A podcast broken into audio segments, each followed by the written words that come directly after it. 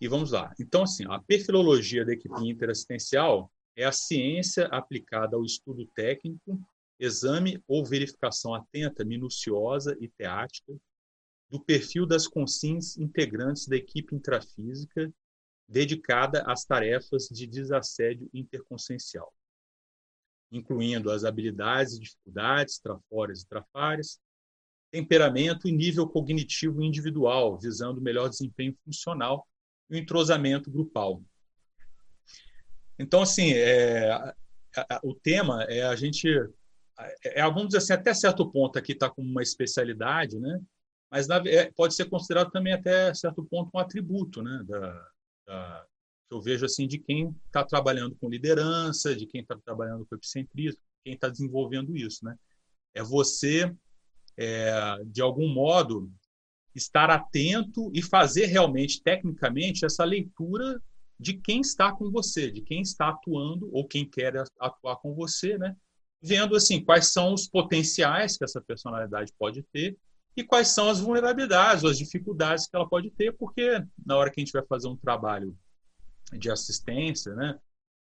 É, especialmente esses trabalhos da conscienciologia, né, que a gente faz, que muitas vezes mexe com o processo de desassédio e tudo, é importante a gente ter essa visão de conjunto para poder é, garantir para a segurança de todos os presentes, né? das próprias consins, das consciências e, e, a continuidade do próprio trabalho. Então, eu, eu achei importante esse tema porque ele é um tema muito prático assim, né? da nossa da nossa vivência aí de, de voluntário da consciologia, né? Da, das lideranças que a gente assume e não só das lideranças, né? Da, do, do processo de participar de equipe, né? Porque eu considero isso aí um, um, uma condição importante para qualquer pessoa que participa de equipe de, de assistência, né? Tarística, vamos dizer assim. Então, aí, na, na contextualização, eu até eu começo mais ou menos explicando é, isso que eu acabei de colocar, né?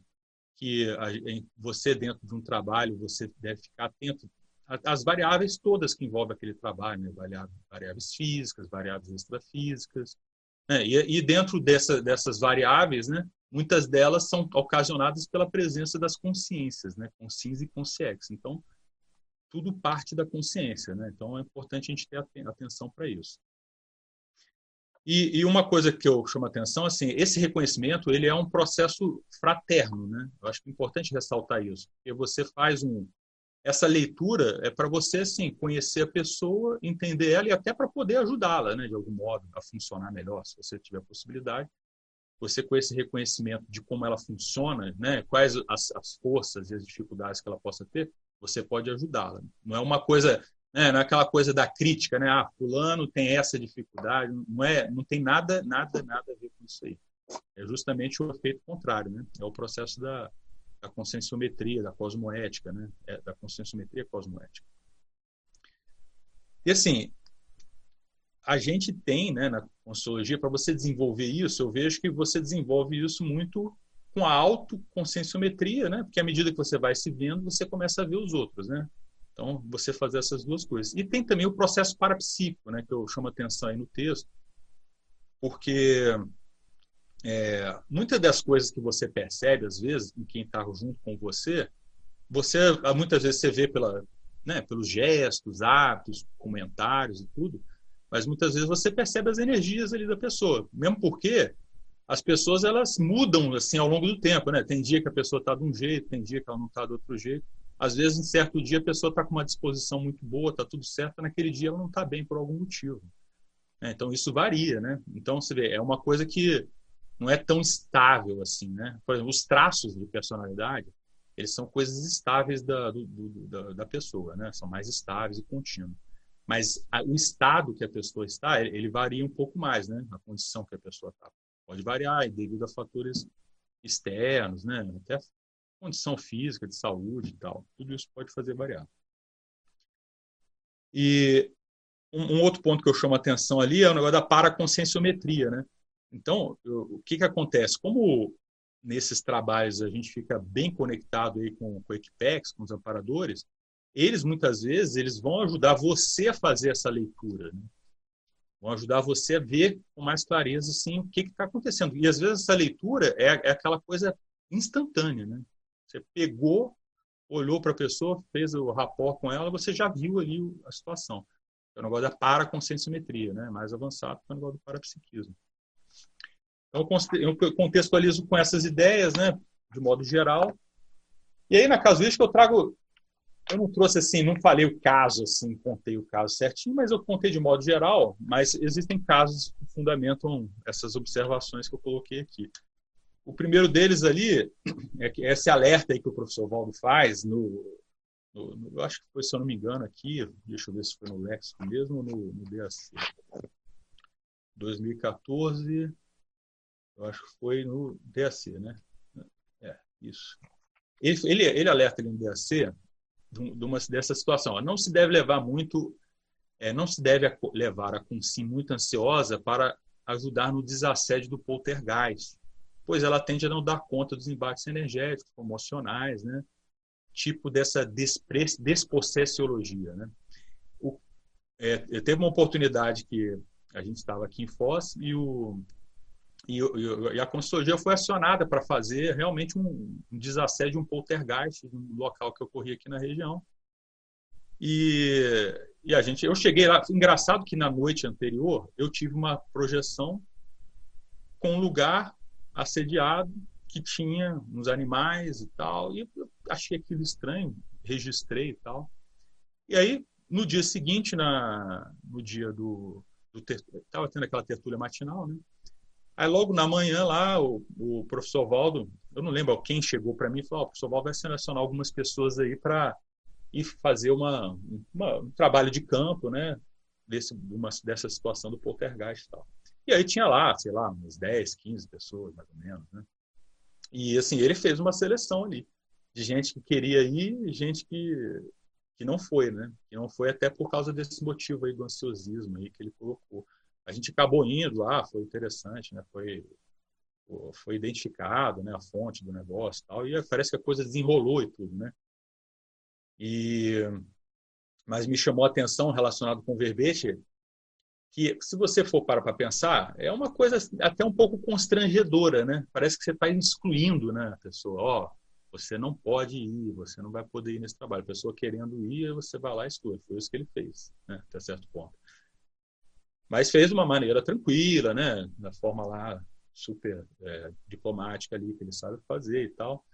Mas foi, foi assim, ó, não dá para você, não dá. Então teve lá algum, uma outra pessoa que não pôde ir no processo. Lógico que fica para a pessoa entender, mas eu acho assim, é aquela história, né? Quando se tem um trabalho desse desse grau de seriedade, a gente muitas vezes você tem que tomar essas decisões, né? É, você não pode tipo assim, ah, porque a pessoa vai ficar chateada, magoada, ou sei lá de que forma pode reagir. Com base nisso, você evita de tomar uma ter um posicionamento um pouco mais firme, né, na história. Então você vê, é o ônus, né, da posição da liderança e você às vezes tem que arcar com aquele ônus, né, faz parte do trabalho. Depois é, é, é para o bem de todos, né, vamos dizer assim. Aí teve esse caso, aí um outro caso aí que, que também acontece, que esse já viu, aconteceu mais uma vez tal, mas é assim, é, às vezes a pessoa, ela está muito assim, cheia de gás, cheia de energia, quer trabalhar e tal, mas você vê, mas a pessoa ainda não tem a, a técnica, não tem muito assim, sabe? Aquela noção dos trabalhos de assistência. Por exemplo, você vai fazer um ECP2, né? Num, num hotel, né? Às vezes no local que tem outros hóspedes ali, participando e tudo, é, quando não tem nada a ver, às vezes, com o trabalho, no caso. E tem, os, tem os, os, funcionários do hotel que tem vários temperamentos, tem aquele que é mais durão, tem aquele que é todo abertão, todo solista e tal. E, às vezes, se a pessoa ela não tem muito tato, ela cria problema, isso aí. Né? Ela pode criar problema para o trabalho que não existia. Então, por outro lado, tem pessoas que eu, eu ficava impressionado, o que mais me impressionava, inclusive, era o oposto era como tinha gente na nossa equipe que tem um tato de lidar com as coisas, né? É, poxa, uma pessoa que eu sempre nem está aqui, que eu nem citei, que eu sempre a Nina Rosa, já trabalhei com ela em várias coisas. Nina Rosa tem um jeitão de levar, de caminhar as coisas, porra, fazia as coisas acontecer na maior classe e tudo, sabe, otimizado e tal. Então a gente via esse negócio dos perfis, né? E tem aquela coisa também que eu vejo, que é o um negócio da da afinidade sua com as pessoas, né? Isso, funciona também, né? Você tem aquela, aquele tipo de pessoas que você funciona bem com elas e aquele outro tipo talvez você não funcione tão bem, né? Faz parte. Então eu levanto esses pontos aí né, nessa parte da casuística, é, falo lá do processo do, do para-encapsulamento que, os, que as consciex podem até fazer, né? Em alguns casos para proteger o trabalho, é comum acontecer até isso nesses cursos de campo. E na enumeração eu trago justamente assim 20, 20 perfis, na verdade são são 40, né, mas um comparativo, né, porque eu, eu trago lá um, um aspecto do perfil mais mais indicado para esse tipo de trabalho e um aspecto menos indicado, né, mais controverso. Não diria que seja um impedidor, né, para a pessoa participar, na, em vamos assim, de modo é, absoluto, mas é uma coisa que às vezes a pessoa tem que ficar atenta, né?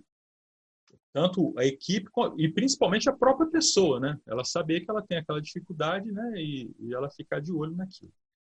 E aí na mega perfilologia eu, eu, quis colocar esses perfis bem assim complexos aí, muitos deles que o Valdo traz lá nesses nos livros mais nas últimas publicações, é justamente para a gente ver como que esse essa essa condição do perfil de fazer perfil de, da equipe ela é um, um ela é vamos assim ela é um atributo de várias especialidades que a pessoa pode atuar então por exemplo o epicêntrico o epicentro precisa disso o evoluciólogo precisa disso né por exemplo quem faz heterobolobiografia precisa disso quem faz quem trabalha na OIC faz o, a, o paradiagnóstico a parasemiologia precisa disso né? então quem faz a heteropesquisa precisa disso. Então, você vê, para a gente avançar, é aquela história, a gente avança na evolução, você vai cada vez mais lidando com pessoas, né?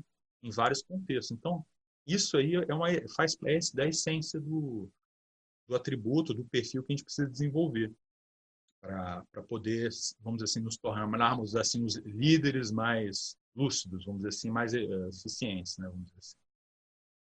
E aí eu finalizo lá com a, com as duas, com com a, com a frase enfática, né, que os empreendimentos de desassédio interdimensional demandam o sinergismo assistencial da equipe, com cada integrante entrosando conforme o alto perfil consciencial, enquanto mini peça lúcida e funcional. Ou seja, você tem o seu perfil e aquele teu perfil te coloca na posição de mini peça, né? Porque assim, cada mini peça é uma mini peça, né?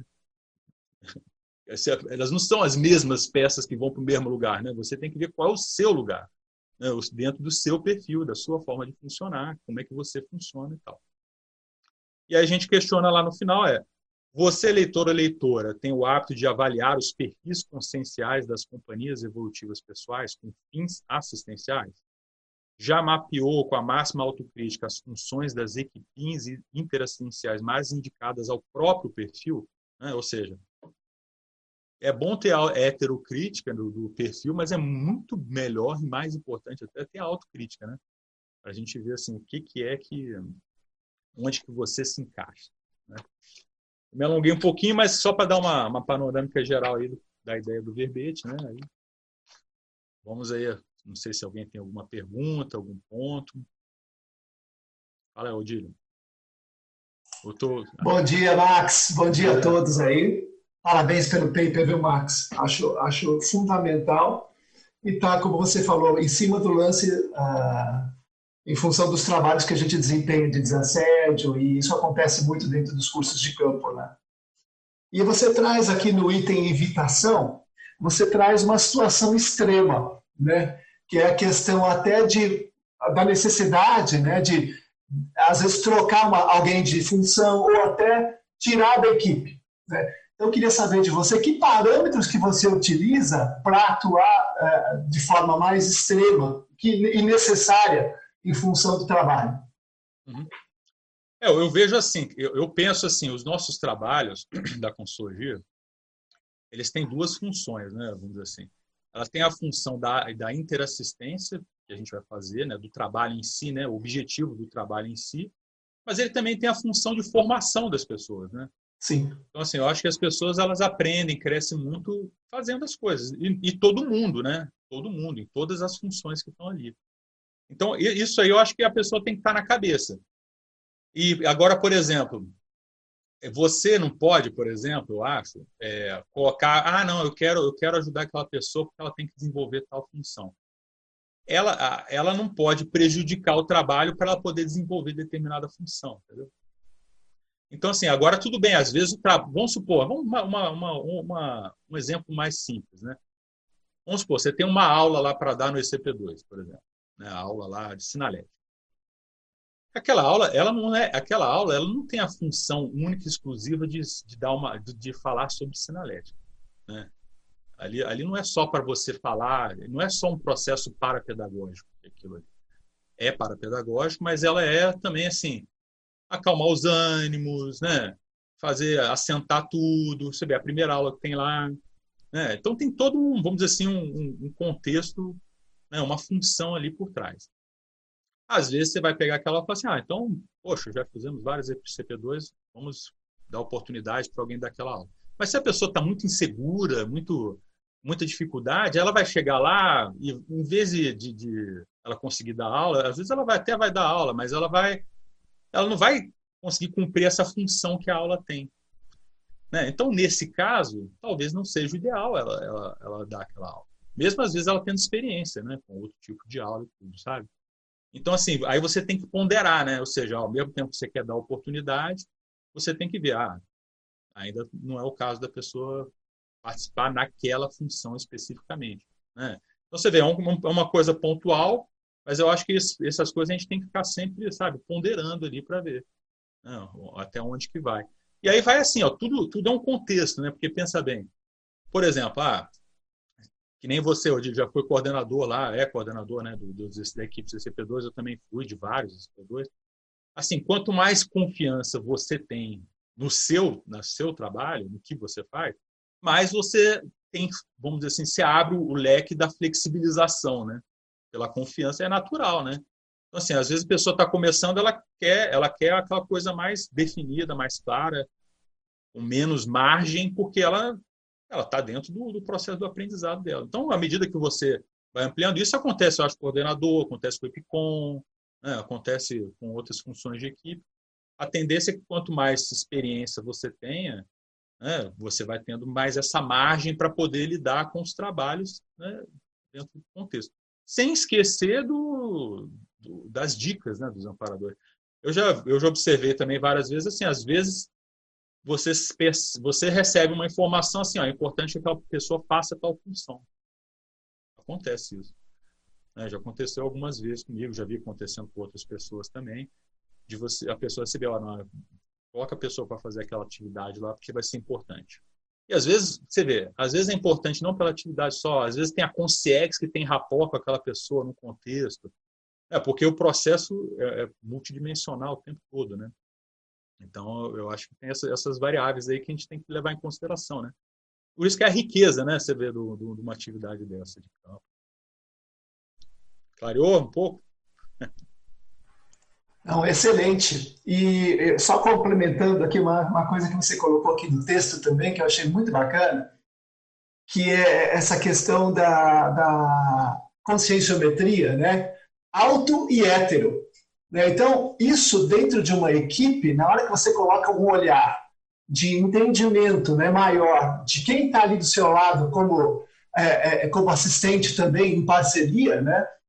É, é, essa, é, você cria um ambiente de interconfiança que as pessoas acabam passando o bastão naturalmente né, entre si para aquilo que é, para executar a tarefa que é mais é, digamos assim é, que cada um sabe fazer o melhor né? e sem deixar de lado o desenvolvimento daquilo que não se sabe fazer ainda então essa essa interconfiança dentro de uma equipe eu acho que torna essa questão aí de substituição de função aí ser muito tranquila. Né? É. O importante, essa, essa, essa interconfiança é que a gente precisa desenvolver bastante, né? Estou aprendendo, mas tem outras coisas aqui, aqui, também que sei bastante fazer, e eu vou passando o meu conhecimento, eu vou aprendendo também. Então, isso é o processo da interassistência interpares, né?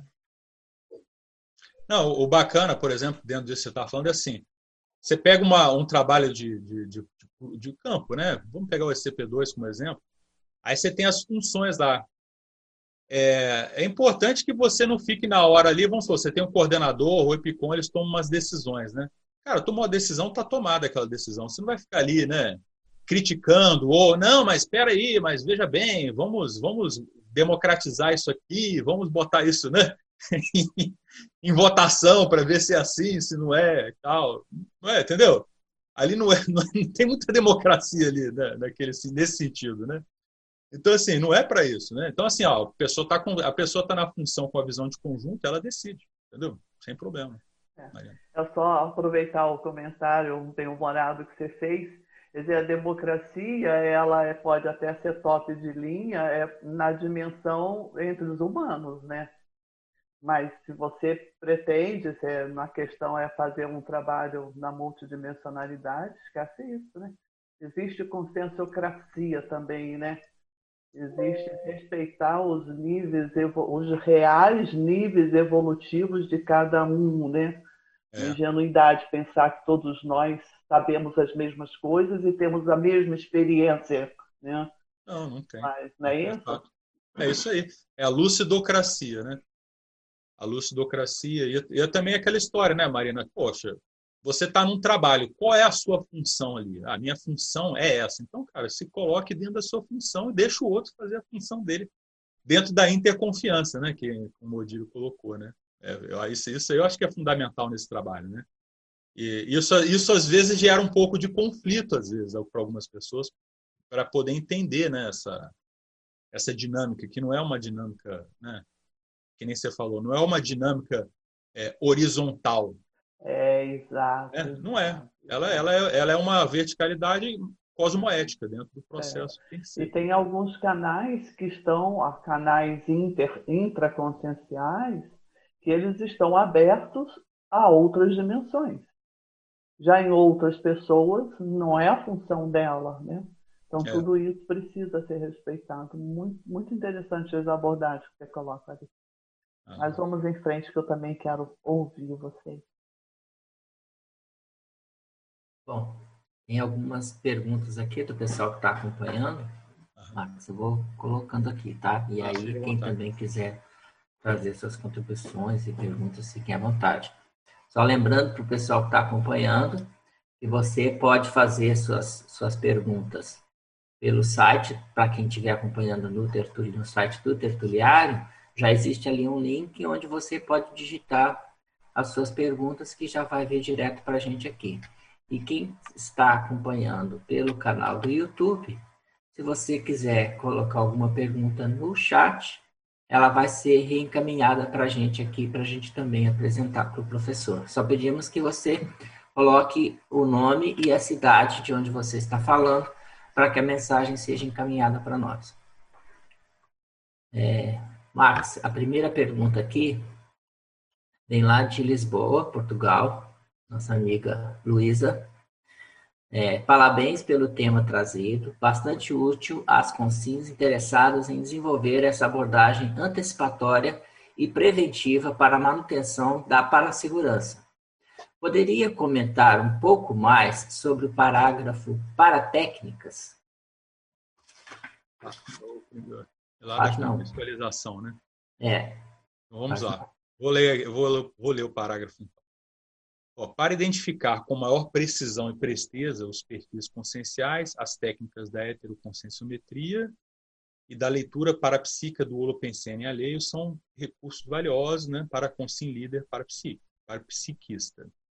Essas técnicas conscienciológicas se tornam ainda mais relevantes quando não se tem conhecimento prévio ou convívio anterior de proximidade com algum dos integrantes da equipe, somente reunido e dado momento para desenvolver o empreendimento tarístico. Então, assim, eu, eu dentro da linha da, da heteroconscienciometria, né? Então, por exemplo, tem, tem uns cursos da Conscius que eles mostram bem isso, né? Como é que funciona isso, né? Você tem lá o Consim Cobaia que, o, que os conscienciômetros, eles, eles fazem essa função de heteroconscienciometria, né? Então, eles vão ajudando as pessoas a ver alguns traços dele. E, obviamente, você lá participando do curso, você também faz isso, né? Com as outras pessoas. Então, assim, eu acho que um primeiro ponto do negócio da heteroconscienciometria né, como qualquer tipo de pesquisa, é a observação, né? É você começar a observar as manifestações, né? Então você vê, a Luísa lá é voluntária lá da, da OEC, né? Então, o processo da, da consciência terapia, ela também é muito fundamentada nesse, nessa coisa da observação. Quando a gente fala de observação, você, você vê tudo, né?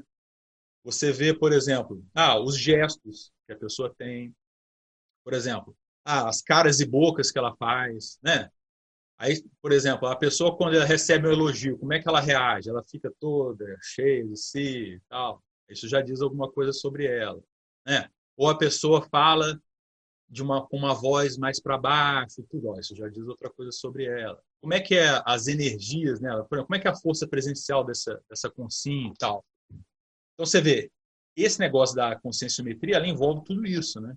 Aí ela vai, aquela história, à medida que ela vai avançando, ela vai entrando no parapsiquismo. Né? O limite entre uma e outra não é uma coisa assim tão simples né, de você definir.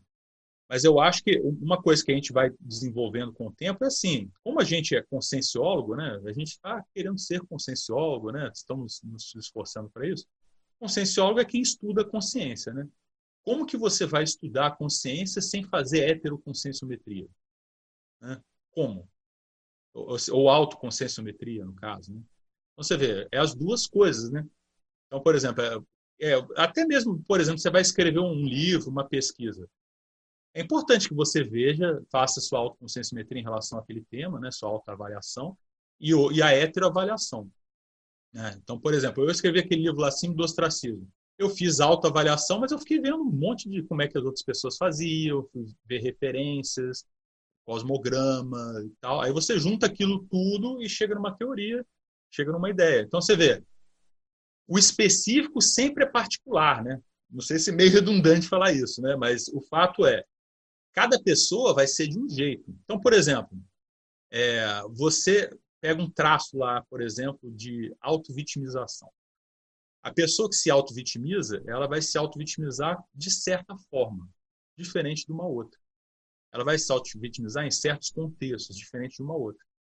Então, assim, o traço em si, né, ele é a primeira abordagem da heteroconscienciometria, você avaliar um traço. Só a primeira. Mas você tem que ver assim, como isso funciona na prática para aquela pessoa. E principalmente ela mesma ver, né, no, seu caso. Aí, nesse parágrafo ainda, eu trago aquela coisa lá, ah, porque é importante você, às vezes, em determinadas atividades, isso é importante porque você vai poder, é, você vai poder fazer umas profilaxias, né, com quem às vezes você não tem muito conhecimento, né? Então tem aquela, a, a gente tem atividades na consultoria assim, ó, que são aquelas pontuais, né? Você vai lá atuar pontualmente numa atividade, num curso, por exemplo. Mas você tem o voluntariado, por exemplo. O voluntariado já é uma coisa mais, né, mais contínua. Né? A pessoa é voluntária de uma IC, ela é mais contínua. Então, por exemplo, ah, aquela pessoa ela está atuando dentro de uma área que é, é prioritária para ela, é importante para ela, é importante para a instituição. Você vê, isso aí, que, como que você coloca isso? Como é que você avalia isso? Às vezes é o povo do, do voluntariado, né? A área do voluntariado que faz esse tipo de avaliação. Então, você vê, também está relacionado com o trabalho. Então, você vê, são vários níveis e várias camadas. Eu penso assim, eu, eu acho assim, ó, o voluntariado é uma área de aprendizado. Mas eu acho que o ideal é você, é, no voluntariado, trabalhar naquilo onde você forneça os seus trafores para o trabalho. Entendeu? Onde você coloca. Lógico que você vai desenvolver trafares, né? você vai desenvolver dificuldades, mas eu acho que o mais sério é você chegar lá e você doar os seus mega trafores. Então, assim, isso aí te coloca, às vezes, dentro de um, contexto. Por exemplo, as, os, meus, meus trafores são diferentes, às vezes, da Marina, né? tem algum outro que pode ser igual, outro, outros vão ser diferentes. Então, mostra o quê? A posição da Marina num voluntariado não é, não é a mesma ideal do que a minha.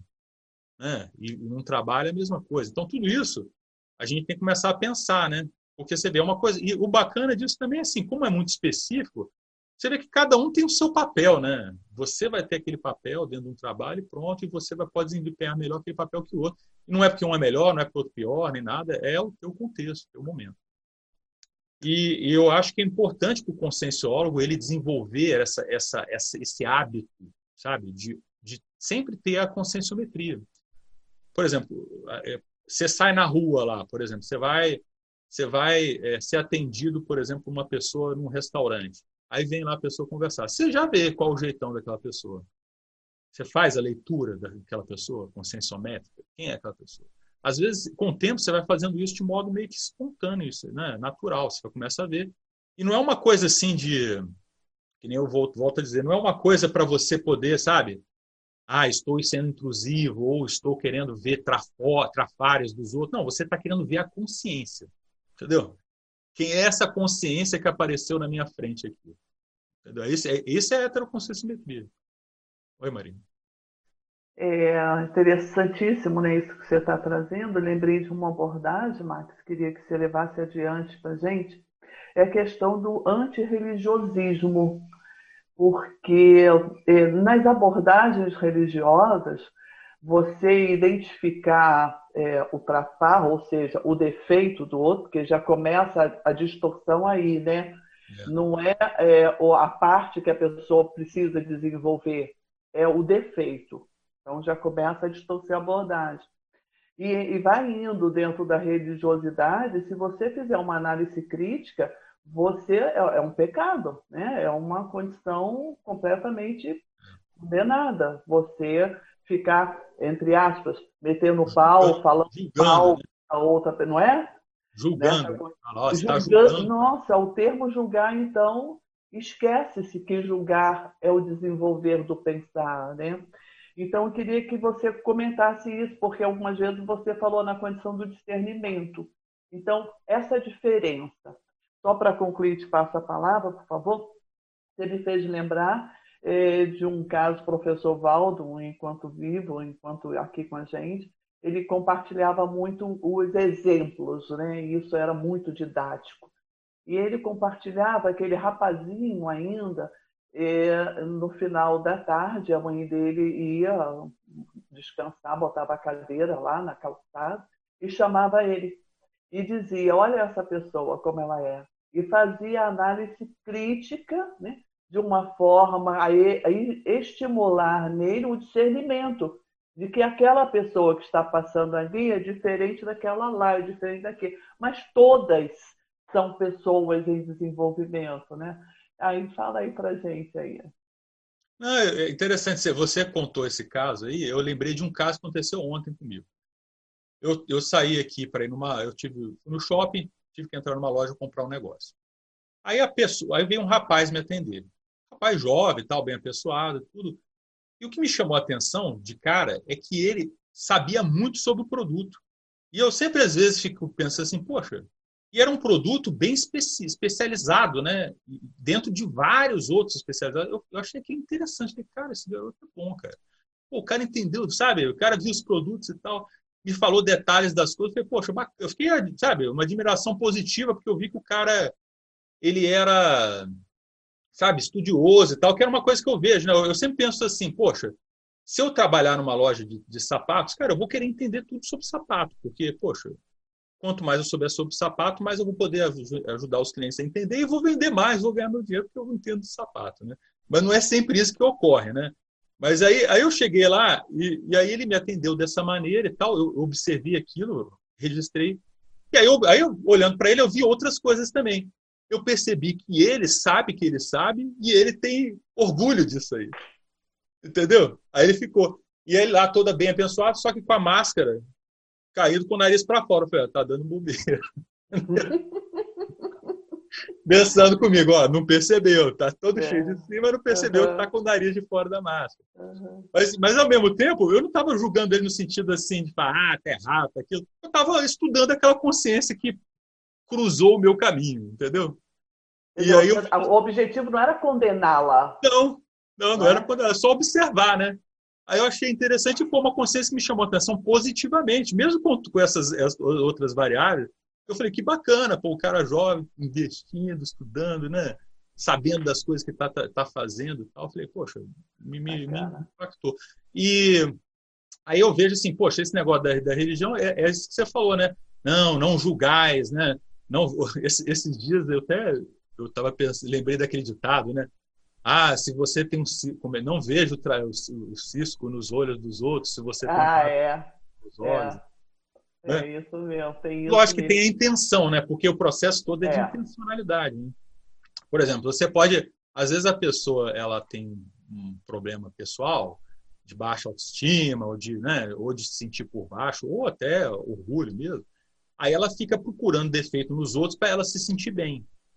Ah, isso, é. Isso acontece, né? Da pessoa ficar lá, é. olha, ah, fulano é isso aqui, não sei o que é isso aqui. Ah, mas ó, fulano é isso, mas é aquilo outro. É, ah, não, mas é. isso é. Ah, isso é... Entendeu? Mas qual que é a intenção? A intenção, às vezes, é porque ela está fazendo a crítica, e ela até vê, usa, usa a heteroconscienciometria, no caso, mas usa porque ela está precisando de se sentir bem, né? E aí, para se sentir bem, ela precisa de colocar a pessoa um pouco no nível dela, um pouco pior do que ela. É, Isso é imaturidade, né? De, de, manifestação. É, tem, tem essas duas vertentes, está falando, é condenação, quer dizer, a essência, como está falando, é a intenção. Então, a pessoa vai se perguntar por que, que ela está desenvolvendo esse atributo da observação, da conscienciometrologia, né? Então, é a medida da consciência, medir os traços, enxergar a essência que está ali. Então, tem esse, essa questão da condenação que demonstra uma intenção, no mínimo, imatura, não é? É, é. E tem aquela condição do antagonismo também, né? A pessoa fica antagônica quando ela encontra um determinado traço, independente de ser positivo ou negativo, ela fica antagônica porque ela não gosta daquilo. Eu acho que não vai dar um bom resultado. Sim, sim. É, é curioso, né? Por exemplo, uma coisa que eu estudo, Marina, é, eu, eu acho curioso assim, existem vários tipos de trafares, né? Trafares que as pessoas têm, nós temos também. Mas eu vejo que tem certos trafares que incomodam mais os outros. É, então, por exemplo, ah, a pessoa, a pessoa ela é auto-vitimizada. Aí você olha aquilo, a tendência sua é reagir com uma certa comiseração até. Hum. Ah, coitada, a pessoa tem isso e tal. Você fala, ah, sabe? Porque, no fundo, a pessoa ela está querendo aquilo com as energias dela e ela, às vezes, você entra naquilo no primeiro momento. Então, isso é uma coisa. Esse é um tipo. Outro tipo é o processo da pessoa que é mais arrogante e orgulhosa ela gera, ela gera nas pessoas um processo de antagonismo. Por quê? Porque a pessoa que tem esse, esse trafado da, da arrogância, ela tem uma energia que quer te colocar por baixo dela, em geral. Tem gente, eu conheço gente que tem, um, por exemplo, jactância que não tem isso. É, é na linha da arrogância, mas não é, não é isso. Não, não gera essa, esse efeito energético. Mas tem gente que tem processo da arrogância, ela gera esse efeito energético em você. Aí você fica antagônico àquilo porque você nem percebeu que isso é da energia da pessoa. A pessoa tem aquele padrão de energia, ela gera em você porque ela quer se sentir superior por algum motivo, né? aí é coisa dela, mas ela gera aquela energia. Se você não está muito atento para isso, você fica antagônico à pessoa. Claro. Uma reação. Entendeu? É isso mesmo. É diferente de você olhar e falar assim: ah, olha só, essa é a doença da pessoa. Entendeu? ela tem a doença da, da arrogância, por exemplo. Ó, essa é a doença dela. Olha, como, olha, olha os efeitos energéticos da, dessa doença. Ela joga energia de alta superioridade, de domínio, ou de querer se colocar por cima. Se você não percebe isso, você entra na história. Daqui então, a pouco você, você fica. É, você está trazendo uma abordagem mental somática, então é profissionalização de você se manifestar e se relacionar enquanto consciência. Poderia dizer assim?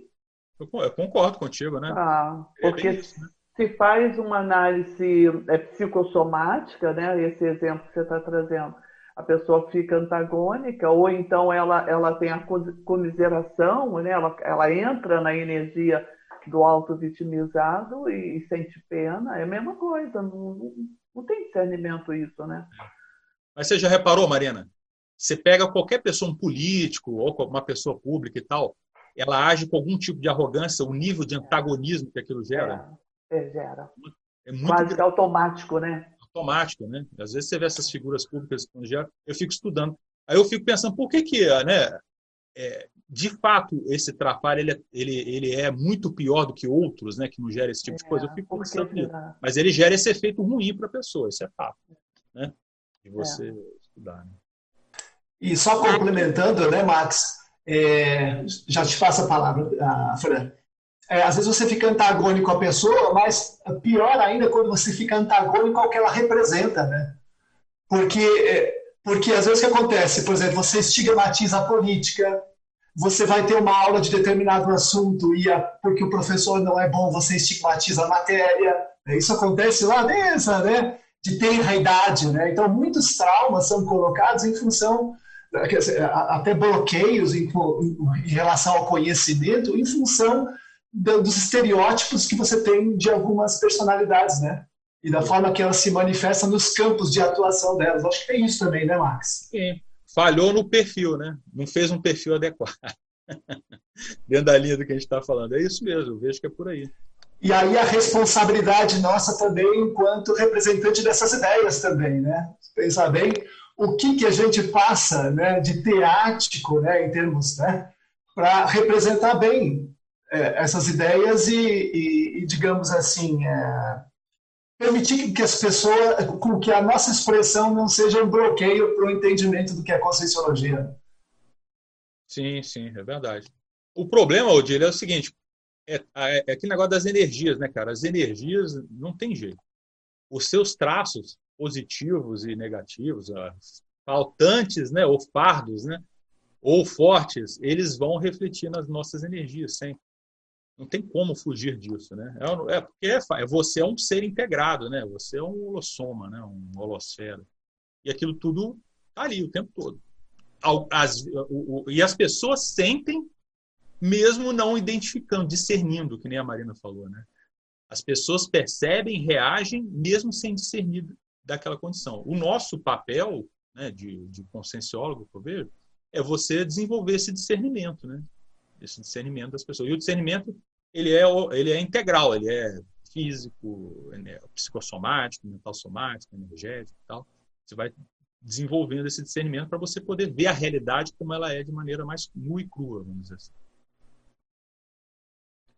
Max. Oi, Fran. Oi. É, assim, você falou uma coisa aí que eu achei bem bacana, assim, um resumo, né? O conscienciólogo é aquele que estuda a consciência. É, e a gente faz isso praticamente o tempo inteiro, de uma forma até intuitiva, né? E aí depois a gente vai colocando aí técnicas, né? Como a conscienciometria, a própria consciencioterapia, né? E, e, eu fiquei pensando aqui agora, nesse ponto que você falou, e por que que determinados trafares incomodam mais a uns do que a outros, né? qual o elemento aí de repulsão ou de atração que acontece? O que que rola aí? Porque isso é muito comum, né? Às vezes eu estou do lado de uma pessoa e chega uma terceira e fala, nossa, aquela o outro, né? Fala assim, você viu? Aquela pessoa ali tem um traço que me incomoda. Às vezes é a voz, às vezes é o gesto, qualquer coisas, né? Elementares. E aí fala assim, nossa, aquilo lá para mim não pegou tá tudo certo. Então, assim, é. assim, eu queria que você explorasse um pouco mais esse, esse fator de atração e repulsão. Ah. Não, é, é, interessante, né? Até extrapolando um pouco, uma coisa que eu estava estudando aí esses dias, o professor Val tem lá a síndrome da ectopia afetiva, né? que ele escreveu lá praticamente um livro dentro do Homo sapiens, lá reurbanizado. Mas ele citou uma coisa que ele não escreveu, que eu até tenho pesquisado, que eu acho curioso, que é síndrome da ectopia repulsiva. Já tinha ouvido falar nesse termo? Ele tem lá só um, sabe? No livro lá tem só um, uma citação lá, porque tem a síndrome da ectopia repulsiva. Aí eu fui estudar isso e tal, né? Escrevi um pouco. Eu não cheguei a publicar nada não, mas estou estudando. E o que que eu, o que que eu acho interessante, né? Você vê, tem gente que tem repulsa aos amparadores. é repulsivo aos amparadores. Às vezes, às vezes você vê, por exemplo, assim, uma pessoa lá que tá, até está estudando consologia, o amparador está tentando chegar na pessoa e a pessoa está se sentindo mal com aquilo, não quer, entendeu? E ela nem percebe que é o amparador que está querendo chegar na pessoa. Então você vê, olha só que coisa. A pessoa é repulsiva aos amparadores. Aí você vai ver por quê, né? Aí muitas vezes é assim, a hora que o, o, aquele padrão mais, mais homeostático chega perto de você, ele te gera, ele te gera um processo de autodiagnóstico. Olha só, curioso. Por exemplo, o campo do ECP2, por exemplo, um campo energético, ele tem, um, ele tem uma, uma, uma, uma, uma das funções dele é aquela função lupa, Né? Ele mostra para você mais a sua realidade. Então, os amparadores, o holopensene dos amparadores é isso, né? Eles andam para lá com um campo homeostático para onde eles forem, né? Por causa do holopensene sadio que eles têm. Ele se aproxima de você, às vezes você vai ver a sua realidade. E aí você não quer ver a sua realidade. Entendeu? Você não quer lidar com aquilo, você não quer se sentir daquele jeito. Entendeu? O Valdo fala no, no, no Projeções da Consciência, ele cita um pouco disso no nível, né? Lá em cima, quando ele entrou na holosfera da monja, né, Marina? Você lembra? Ele conta aquele caso. Ele vai se aproximando da holosfera, daí ele resolve não dar conta, segundo ele lá, ó, não dou conta, é. retrocedeu. É. Ele não deu é conta bem... de entrar na homeostática lá, né? É bem interessante o processo de diagnóstico, assim, é, é claro, nítido, né, explícito de um processo, né? Eu, eu não, não, não, não intenciono comparar essa experiência com essa do Valdo na Monja, mas me faz compreender melhor quando eu lembro o dia, o momento, o episódio, era num curso, eu já comentei isso algumas vezes, né? E o professor Valdo começou a entrar numa postura de muita concentração. E como eu, naquele momento, eu estava com a função de acompanhá-lo, eu imitei, fiz a mesma coisa, né? E ele foi entrando numa concentração assim, para mim, é, foi a primeira vez que eu vivenciei aquilo. Eu fui fazendo a mesma coisa.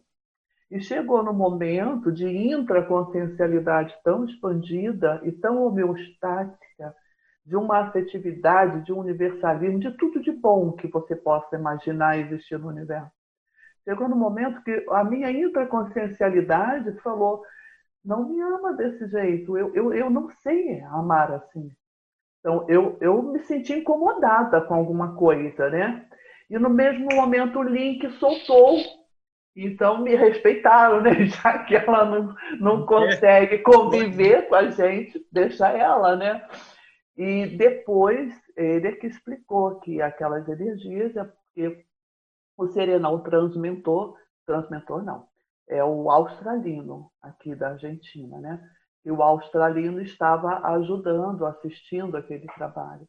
Então, é um caso exatamente do jeito como você está falando, da síndrome ectopia repulsiva, é isso? É, Eu é, vou estudar mais isso. Interessante, né? É, interessante. Não, você vê, esse, essa síndrome, eu estava vendo aqui, ah, cara, eu comecei a pesquisar o que, que poderia resultar e tal. Por exemplo, é, você vê, a, a, a mãe repulsiva à filha, aí já entra coisas, né? Por exemplo, é, é, não tem aqueles casos né, da, da eclâmpsia, né, por exemplo, pré-eclâmpsia e tudo. Você vê, é um processo sim. de repulsão totalmente aversivo, não era para ser assim, né? Não era para ser assim. Então, você vê, é um negócio energético. No nosso caso, assim, mais dia a dia, o que acontece, Frank, eu acho, eu acho que é aquela história assim, é, é assim, ó, as pessoas, os traços das pessoas, eles geram reações emocionais na gente. Tá. Né? Por exemplo, aquele garoto que eu falei que eu vi ontem, a primeira reação que ele me gerou foi de admiração, no meu caso. Alguém poderia já ficar é, achando que, ah, pô, que cara que se acha, ficar incomodado com aquilo eu achei bacana o negócio, entendeu? Porque eu entendi o negócio dele, tá? Um cara jovem tal, tá, legal, tal. Achei bem bacana. Às vezes a pessoa, ah, não, esse é muito cheio de si. Outra pessoa podia se reagir assim. Outra pessoa não ia nem perceber nada, entendeu? então, que nem você falou, não ia sentir o que, que aconteceu. Então, você vê, é interessante a gente pensar assim, ó, poxa, as nossas reações emocionais, de onde que elas vêm? Por isso que esse negócio da autoconscienciometria, ela é fundamental. E ela não é uma coisa assim teórica, ah, vou lá na minha casa pegar o consensograma e fazer minha autoconscienciometria. É ótimo isso aí, mas, mas o ideal é você aplicar isso no seu dia a dia, né? no cotidiano. Você está se observando. Ó, por que, que eu reagi dessa forma aqui? Chegou uma pessoa do meu lado, eu me senti incomodado. Toda vez que aquela pessoa começa a falar, eu viro, dá vontade de virar a cara. Entendeu? Não, não tem isso. Às vezes tem pessoas que fazem eu, eu me reagir dessa forma espontaneamente, mas aí você não entra, entendeu? Você vê assim, ó, a minha a minha tendência é se eu for espontâneo nas minhas emoções, eu entrar naquele padrão.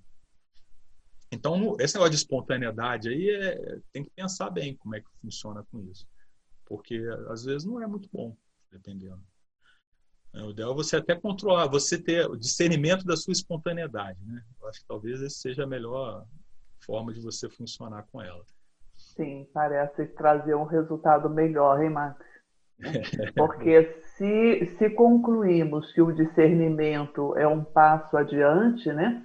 estamos caminhando para isso, por que, que você, sendo espontâneo, você vai te dar férias, é isso? Vai é. dar férias da sua a, análise, da sua autocrítica? Acho que você está com a abordagem. Eu penso dessa forma também. É, o que eu acho, Marina, assim, ó, tem, tem alguns aspectos da nossa personalidade que são espontaneamente homeostáticas. Né? É. De, deixa aquilo rolar. Agora, é. aquelas que são espontaneamente nosográficas, é, melhor você não É deixar. melhor ter discernimento para você superar. Acho que a Fran ia falar. Talvez é por aí, né, o negócio. Não, é, é, eu, eu penso assim que, que sempre que eu vejo ou me incomodo com algum temperamento, alguma forma de reagir das pessoas, eu falo assim, nossa, o quanto disso é meu, né? O quanto eu tenho disso que às vezes assim, dois bicudos, né? Não se não se encaixam, né? Então, é, eu acho que é, é, bem, é bem por aí mesmo. E outra coisa que você falou que, assim, soa muito bem para mim é aquela coisa assim, quando tem alguma, alguma reação que causa algum incômodo, é você ter, aquele olhar de que aquilo lá é a doença da pessoa, muda tudo, faz toda a diferença, né? Que aí você já não entra de, de gaiato, né, no navio, digamos assim, né? Você já está mais atento, a sua lucidez já prepondera um pouco mais, né? E aí vem o discernimento, né? E todas essas coisas que a gente busca, né? Muito bacana, Max. Bem é. legal. Eu não acho fácil fazer isso, não, sabe, Fran? é de você olhar dessa maneira. Eu, isso aí, por exemplo, eu tenho aprendido primeiro com a, com a minha duplista, que é a Ellen. A Ellen é consciência terapeuta já tem quase 15 anos. E ela sempre falava isso para mim, quando eu reclamava, ah, porque não sei o quê. Não, olha, você tem que ver, Max, que não sei o quê, que é doença. Ah, então tá bom. Aí eu pensar, ah, porque tem lógica, né? E aí depois você começa a ver, por exemplo, é, é, nesses trabalhos de assistências aí, por exemplo, da consciência terapia e tal, como você lida muito, você começa a ver, né? Você começa a meio que ver isso ajuda você na repetição, né? pela repetição. Aí você vai vendo, aí você começa a mudar um pouco a abordagem que você faz. Mas eu, eu acho que é, é, é um caminho bem assim, que eu acho que é como os amparadores veem, nos veem, tem. Por isso que eles têm essa, é, é, é, eles entendem os nossos trafares, né? Porque eles não são julgadores no sentido assim, eles não, não são acusadores nossos dos nossos trafares, né? Você tem isso aqui, isso aqui está errado. Né? Não é assim que funciona, né? Eles veem, ó, o cara é imaturo nesse aqui. É. Né? Vamos ver se ele está afim de melhorar, né? Vamos ver se a gente pode ajudar. Ele quer melhorar? A gente ajuda. Você não quer? Então, fica aí. Tá bom. Né? Mais ou menos assim, né? Bom, vamos seguir aqui com mais algumas perguntas. É, pergunta lá de Curitiba, do nosso amigo Eduardo Dória. É, professor Maximiliano, no item hetero conscienciometria, terceiro parágrafo da contextualização na página 1. Aí é a pergunta. Nos cursos ECP2, a equipe normalmente é composta de participantes vindos dos mais diferentes estados do Brasil. Cada qual tem seu background cultural, sua história pessoal e peculiar e suas companhias extrafísicas. Como integrar peças tão díspares nesse quebra-cabeça interassistencial através da heteroconscienciometria dias antes do curso. Qual é o pulo do gato para o curso sair redondo sem acidentes de percurso? Ah, legal. Até aí, depois o Odir, se quiser complementar, até Odir, você fica à vontade aí. E o que, que eu vejo, Eduardo? Em geral, essa turma aí que é da equipe do ECP2, em geral são voluntários que já têm algum tempo, tempo de casa, né? São pessoas que já que assim já mostraram serviços né, em outras áreas e que, e que de algum modo são, conheci, são conhecidos. Quando digo conhecidos, é, é, assim, ó, a gente sabe quem eles são mais ou menos, né? os potenciais e as dificuldades e tal. E as pessoas têm lá aquele perfil né, que você de algum modo já conhece. O, o, o pessoal da, da coordenação geral do CP2, eles têm essa coisa da perfilologia, né? Eles sabem quem são, quem é quem ali, né? Então aí você, na hora de você fazer uma escala, você vai considerar essa, essa, essa condição. Ó, vamos, vamos ver aqui quem é que tem possibilidade aqui para botar nessa equipe. Às vezes você vai ter lá uma pessoa com menos experiência, aí você pensa assim, ah, então, olha, é bom você então ter mais gente aqui com mais experiência aqui para contrabalançar. Não dá para você, por exemplo, ah, você pega lá e bota só gente inexperiente para fazer um ECP2. Você você não vai fazer isso porque não tem porquê, né? Você tem na equipe gente com mais experiência, você vai fazer uma coisa é, balanceada, né? Que as, as experiências se, se, se suple, complementem e tal. Então, eu, eu, eu vejo assim, não digo que é uma coisa simples, mas, poxa, eu, eu, acho que você tem lá mais de 100 né, voluntários, pelo menos tinha, né, antes dessa, desse problema todo aí da pandemia. Tinha mais de 100. É, são, são 130 voluntários, né, Max? Componentes só das, equi das equipes de campo de CP2. É bastante gente, né? Isso, isso depois de um censo que nós fizemos, né? Nós fizemos isso aí já, assim, voluntários atuantes, né? Ah, então. E aí, desses cento e tantos aí, tem bastante gente experiente, né? Com bastante tempo, né? De trabalho nessa área. Tem, nós fizemos essa medição também, inclusive complementando aí o que você falou, dentro, é exatamente o que você falou. É, na hora da formação de equipe, a gente procura sempre colocar, é, mesclar essa questão até do veteranismo. Então, a gente, se tem gente mais é, iniciante, você contrapõe com gente mais veterana. E aí você possibilita justamente essa integração e você garante que a cultura vai estar presente dentro daquele curso, né? sendo passada para os mais novos também. Isso é um dos aspectos. Né? Então, esse aí é o trabalho da coordenação geral do CP2 de perfilologia, né? Total, né? É bem em cima disso aqui, né? É, e complementando também, né, Max, a gente está fazendo um trabalho bem bacana, que a gente começou antes da pandemia também, que é uma entrevista rotineira com todos os componentes da equipe. Né? Então a gente quer saber como é que está a, a, a, vida de cada um, a gente quer saber até questões assim, por exemplo, médicas, né? Tem alguma necessidade especial, toma algum medicamento de uso regular, né? Como está a sua vida nesse momento? Está tudo bem do ponto de vista profissional? Está tudo bem do ponto de vista familiar? Então esse acompanhamento constante da equipe, né? É uma coisa que, é, se bem realizada e, e colocada de forma perene, né? Ela vai garantindo essa escala, digamos assim, mais ajustada, né, e dando mais para a segurança para o curso. Isso é muito importante também. Isso é um trabalho que a gente vai, vai investir bastante aí. Legal. Vocês já estão entrando na parasemiologia aí, né? Do processo. Exato, exatamente, é. Tem mais aí, Hernani? Alguma pergunta? É, eu só queria lembrar uma coisa também com relação a essas equipes de campo. Eu vejo assim, existe um perfil básico que é assim, é, que seria um um pré-requisito mínimo para fazer parte da equipe, seja em qualquer função, né? Tipo essas, algumas que o Marcos até coloca aqui no paper, essa questão de ansiosismo, de certas posturas, certas condições que são trafores característicos da pessoa para a equipe de campo. Se ela, se ela tem esses trafores, ela já tem uma predisposição maior para esse tipo de trabalho, né? Agora, uma vez na equipe, também tem as nuances do, do, da, da, especialidade de cada um, né? Por exemplo, tem aquele que é o médico do campo, tem aquele que atua mais na função de é, ficar mais ali na, na equipe que está mais próximo do EPICOM, outros têm mais um perfil de, de organização, né? E aí a gente vê as, as, as características de cada um dentro da equipe, né? das subfunções dentro do, do momento ali do campo, né? Acho que isso também é um ponto importante. É. Agora aqui mais uma pergunta. É,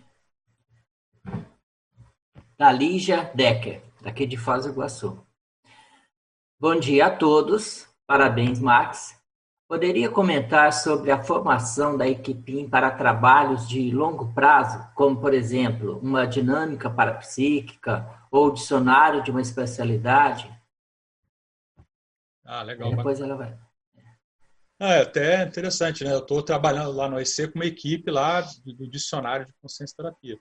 Uhum. A gente já está trabalhando já tem cinco anos já. Né? Sim, é, hoje, é um exemplo que ela. É. É, é bem um exemplo aí do que ela está Isso, é. o que, que eu acho interessante para mim desse trabalho aí, pegar como exemplo, assim, né, um, um, um entre tantos possíveis exemplos. Eu acho assim, ó, por exemplo, você pega um trabalho desse de um, de um processo de desassédio mental somático, assim, de longo prazo, né? Uma iniciativa diferente, por exemplo. Nem, por exemplo, aquela iniciativa da professora Malo da O Memória. É um trabalho de longo prazo e tal, que ela já tem há mais de década, eu acho. Que é, é, uma, é um trabalho de liderança lá que ela encabeçou e foi seguindo com ele e tem até hoje. É um outro exemplo. E o negócio desse, desse trabalho, de um trabalho intelectual que envolve um monte de gente, por exemplo, a enciclopédia né, é o mega exemplo que a gente tem disso aí, que o professor Waldo começou.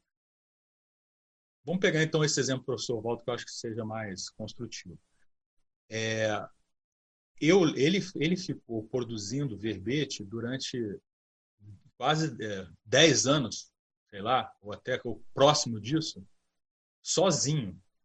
Então você vê, ele publicou 2.400 CDs, alguma coisa assim, sozinho.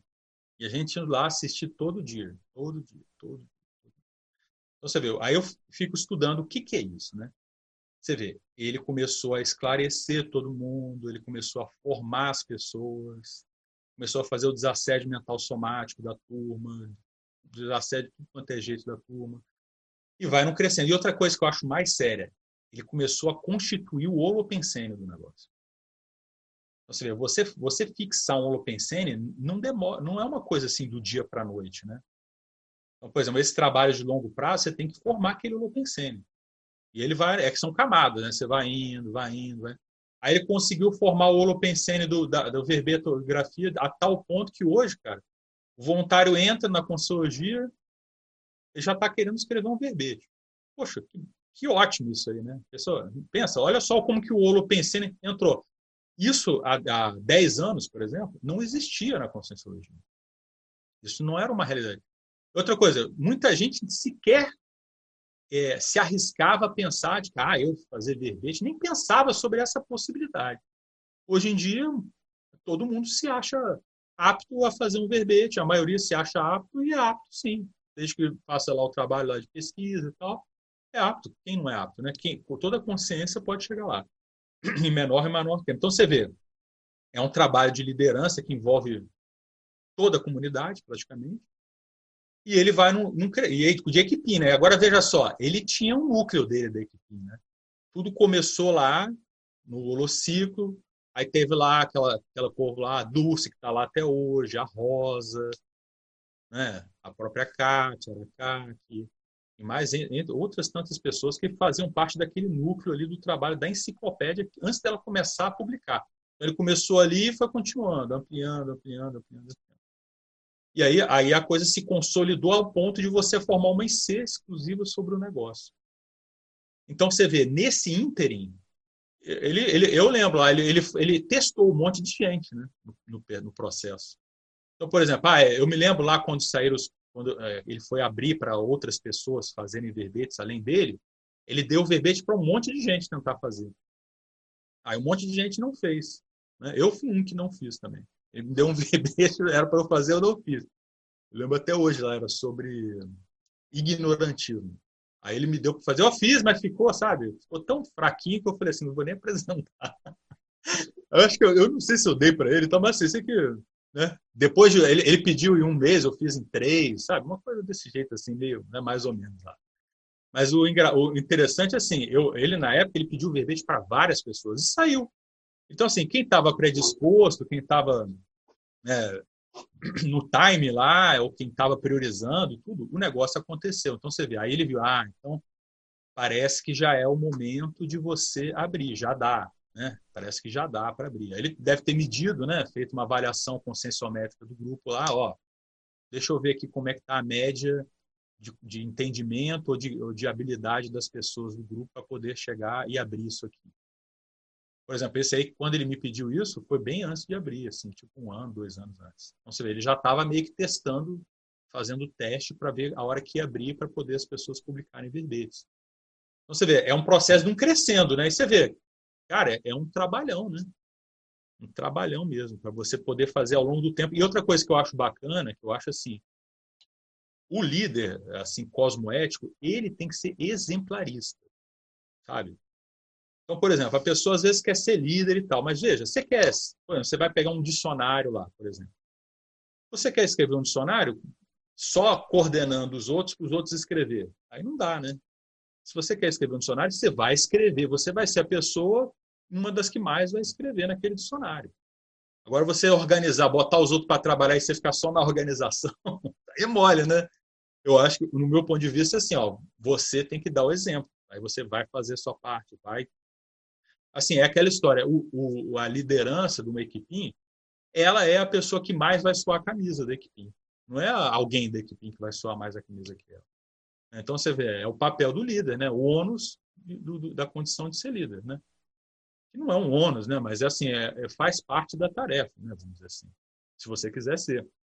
Né? Não é... Então, assim, é esse processo, né? De você dar isso, isso que vai criar o Holopensene, né? É você fazer as coisas, você dar exemplo, você fazer acontecer. Porque, por exemplo, se você assume uma, uma função lá de liderança e você começa meio que, sabe, levar um negócio nas coxas ou deixar para o outro fazer coisa que você tem que fazer e tal, vai ter, vai ter aquele povo que vai sair fora, entendeu?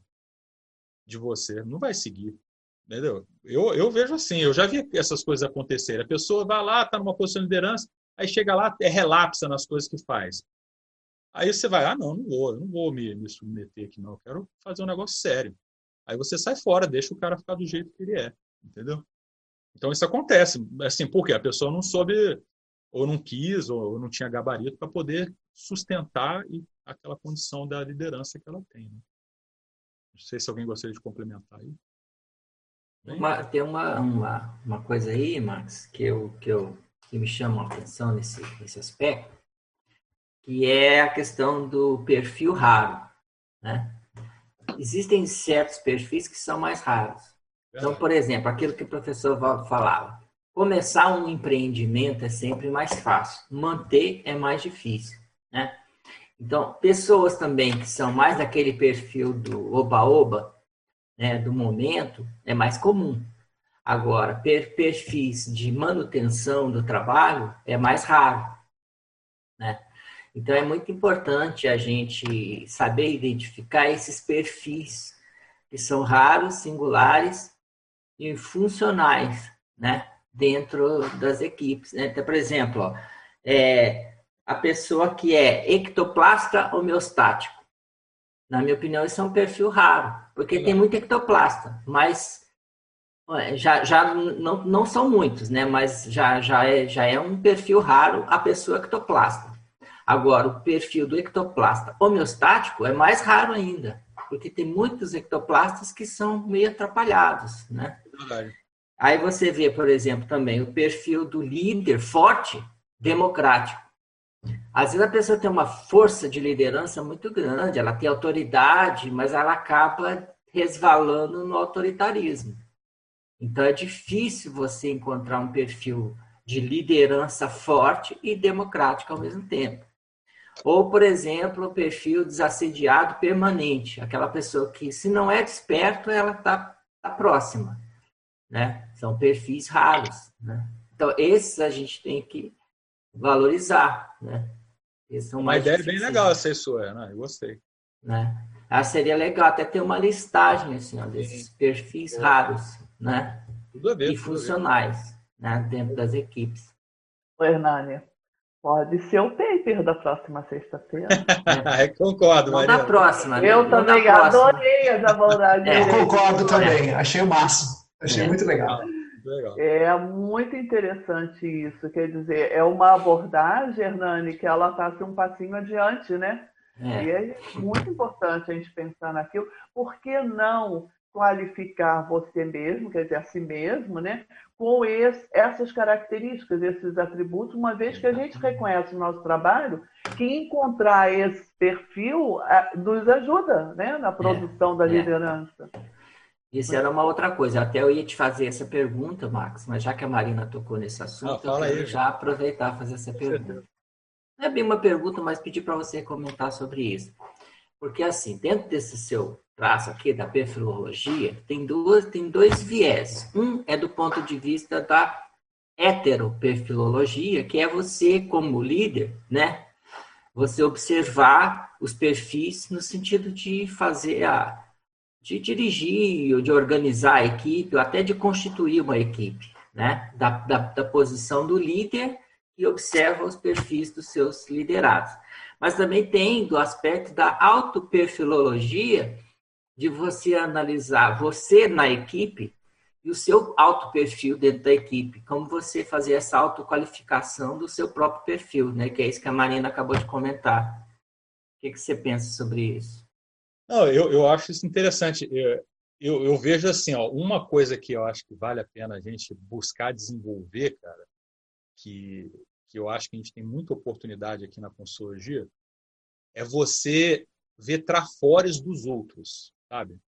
Você, sabe, olhar para as pessoas e ver assim, cara, aquela pessoa é boa nisso aqui, aquela pessoa é boa naquilo ali.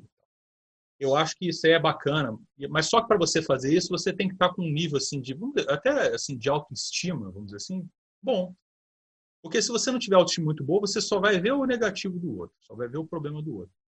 Então, assim, eu acho isso bacana, até porque é aquilo que você falou.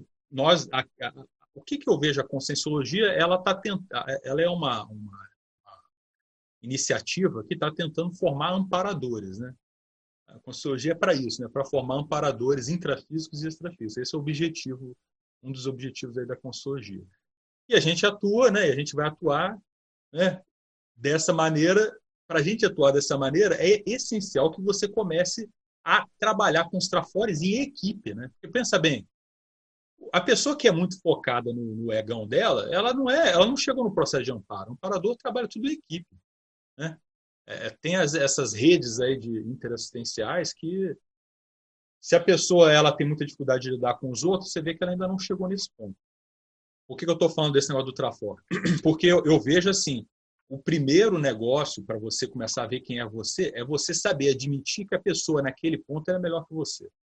Entendeu? É importante você ver assim, olha, ah, aquela pessoa tem aquele trafora ali, aquilo ali, é fora de série. Deixa eu me espelhar nisso aqui, deixa eu ver como é que ela funciona para eu poder fazer isso aí também. Entende? Isso, isso não te diminui nada. Porque assim, é que nem a gente colocou, ó, nós somos multifacetados, né? nós temos várias facetas. Então, por exemplo, aqui, o que, que eu vejo aqui na consultoria? Tem gente que é da área do parapsiquismo. Você vê, cara, aquela pessoa do parapsiquismo há várias vidas, né? Que nem você falou do ectoplasta lá. Pessoa do parapsiquismo há várias vidas. Se ela é homeostática, então você vê que o negócio ainda é mais avançado. Aí tem aquela que até tem parapsiquismo, mas você vê que a, a, o, o carro-chefe dela era o processo mais intelectual. Né? Tem a outra que é mais operacional. Então você vê, tem esses perfis todos. E às vezes você vai ser, você vai estar mais encaixado num daqueles lá, né? vamos dizer assim, especificamente. Só que veja, para a gente avançar, a gente precisa de ter desenvolvido essa, esses outros perfis, né? Então, por exemplo, a pessoa que é muito da área da intelectualidade, às vezes ela está muito ali ainda na, na, eletronáutica. Será que não é o caso de entrar mais no processo do parapsiquismo, né? Então, você vê, é importante ela ter esse, esse senso crítico, né? Então, esse, esse discernimento de que, que ela tem, de que, que ela não tem, do que, que ela precisa desenvolver, eu acho que é, que é, que é o caminho dela fazer essa autoperfilologia, né? De onde você vai mexer. E, às vezes, eu acho que o bacana também da consultoria, assim, você tem funções e atividades onde você pode desenvolver isso aí. Né? Então, por exemplo, só que eu acho que tem que ter um processo de convergência, né? Então, por exemplo, a pessoa que é muito da área lá, é, falando de novo, da área intelectual, ela pode desenvolver o parapsiquismo intelectual, né? Ela não necessariamente vai falar assim, ah, não, eu tenho que abandonar meu, meu processo intelectual, deixar um pouco de lado para mexer com o parapsiquismo. Será que essa é a melhor abordagem? Às vezes não. Às vezes a melhor abordagem é ela mexer com alguma coisa que bote mais parapsiquismo no carro-chefe dela do que ela tem. É porque o negócio da evolução, a gente evolui pelo Mater Pensem, né, pelo Mega Trafor, aquilo que puxa o resto. Né? Se você sai do seu Mega Trafor, da linha principal Mega Trafor, você vai para uma linha secundária. Então, a tua velocidade é uma estrada secundária. A velocidade da estrada secundária ela é sempre menor do que da, da linha principal. Então, aquilo é importante você se reconhecer nessa posição para você botar energia e focar naquilo que é prioridade para você, mas sem, né, tendo esse, esse contexto de ver assim, quais são as minhas faltas, né? Onde eu preciso ampliar minhas abordagens, onde eu preciso desenvolver mais coisas, né? Você, eu acho que, não sei se era isso, Hernani, que você estava falando mais ou menos. É, né? Por aí mesmo. No sentido de você ir burilando né, o seu perfil também, né? Você vai aperfeiçoando. Um jeito de você identificar os seus trafais é justamente observando o perfil dos outros. Você fala, é, nisso daí, né?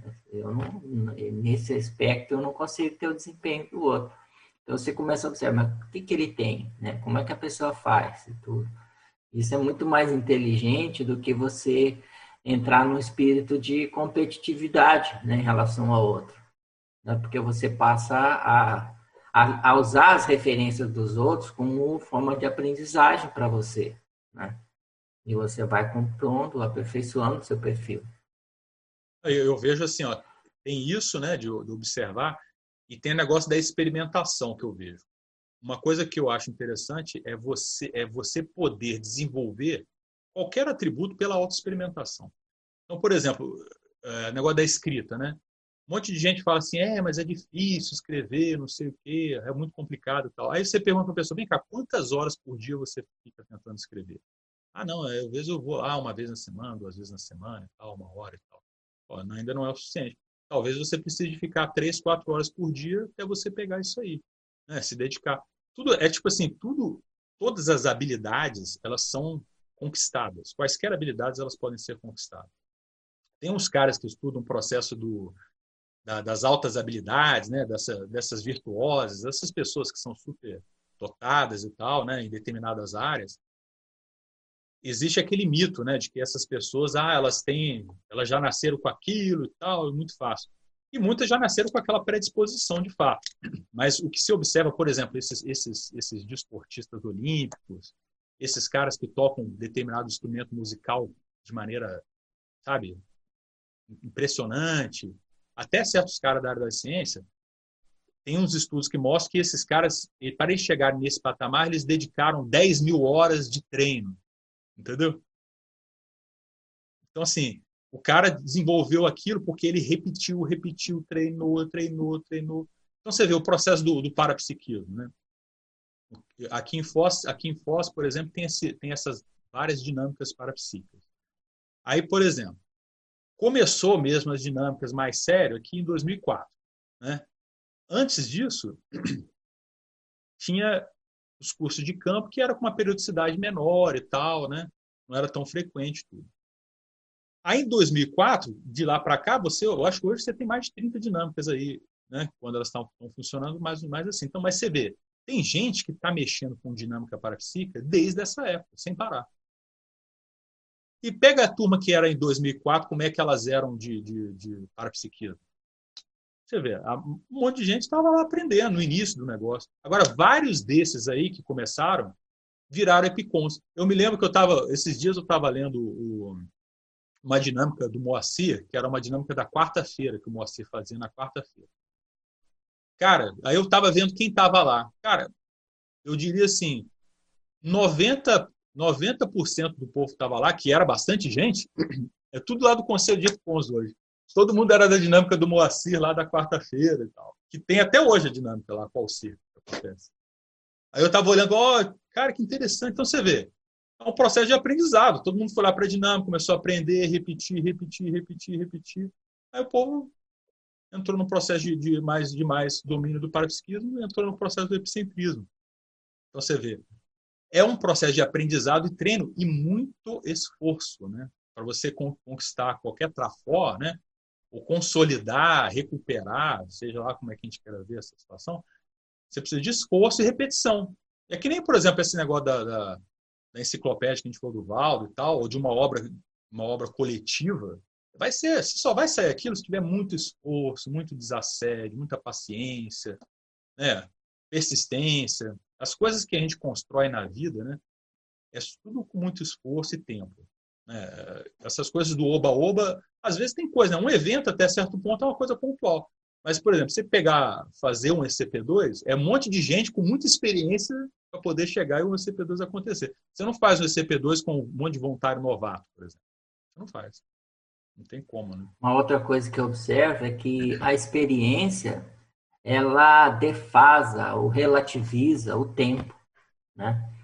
Por exemplo, a gente via lá o professor Valdo, ele, ele fazia, às vezes, quatro verbetes em uma madrugada. Aí você fala, como pode?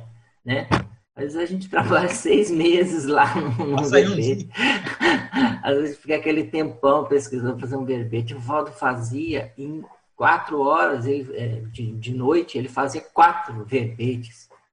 Né? Ele tinha um todo dia lá para fazer, ele fez mais de dois mil. Mas a questão é, ele passou tanto tempo fazendo isso, né? Ele falou, não, eu tenho aí mais de 60 anos trabalhando todos os dias, escrevendo, né? É, então aquilo gerou um, um, ponto que aquilo ele, ele defasou a questão do tempo, né? Ficou relativo. Né? Então, aquilo para ele já não é mais. Ele coloca para a hora que ele colocava para fazer, assim, saía na hora, saía quase que instantâneo. Né? Então, Você sabe uma muito... coisa que eu, que eu admirava no processo dele, que eu achava muito interessante? Você tem uma ideia e tal, aí você escreve um parágrafo sem ter necessidade de corrigir. Cara, isso é a coisa mais difícil que tem. É. Você pegar, ter uma ideia, escrever um parágrafo lá de assim, três, quatro, cinco linhas e tá pronto. De cara. Cara, isso é muito, muito interessante. Né? Você vê o processo mental somático. Imagina é... quanto que ele já não corrigiu na cabeça para chegar e colocar é. aquilo. Agora, estudo sem experiência não tem, não tem. Tem até um livro de um sociólogo que escreveu, que tem um livro sobre escrita, que ele ele, os alunos que falavam para ele sobre escrita e tudo, TCC, essas coisas, que falavam que era muito difícil, né? E ele falava assim: não pense que para mim é fácil, né? Eu, eu escrevi várias vezes o mesmo parágrafo. O problema é que eu passo muitas horas fazendo isso. Né? Então é, é, esse mito mesmo, que ah, é fácil. Não, não, não, a pessoa que fez não significa que ela teve facilidade, significa que ela teve empenho para fazer. Né? Dedicação. Mas vamos aqui para mais uma pergunta, se não ninguém. É, pergunta da Sônia Ruiz. Professor Max, a mudança de patamar da CONSIM dentro do processo evolutivo, ou seja, do perfil interassistencial, conforme o cotejo apresentado no paper, dependerá de quais variáveis pontuais? Eu acho que tudo começa pelo autodiagnóstico, sabe? É aquela velha história, né? Que até na, na medicina tem, né? Se você faz um diagnóstico mais acertado, você vai dar um tratamento mais adequado para aquilo ali. Se você faz um diagnóstico mais aberto, você pode ter algumas condutas que não são tão efetivas para o que você está querendo atingir. Então, o primeiro ponto, por isso que o negócio da autoconscienciometria, né? Ele é muito na linha da autodiagnostologia, né? Se você for observar. E o que aí tem aí entra a, o processo da terapêutica, né, vamos dizer assim, ou da pedagogia, da paraterapêutica ou da parapedagogia, que aí são depende do que você está tratando.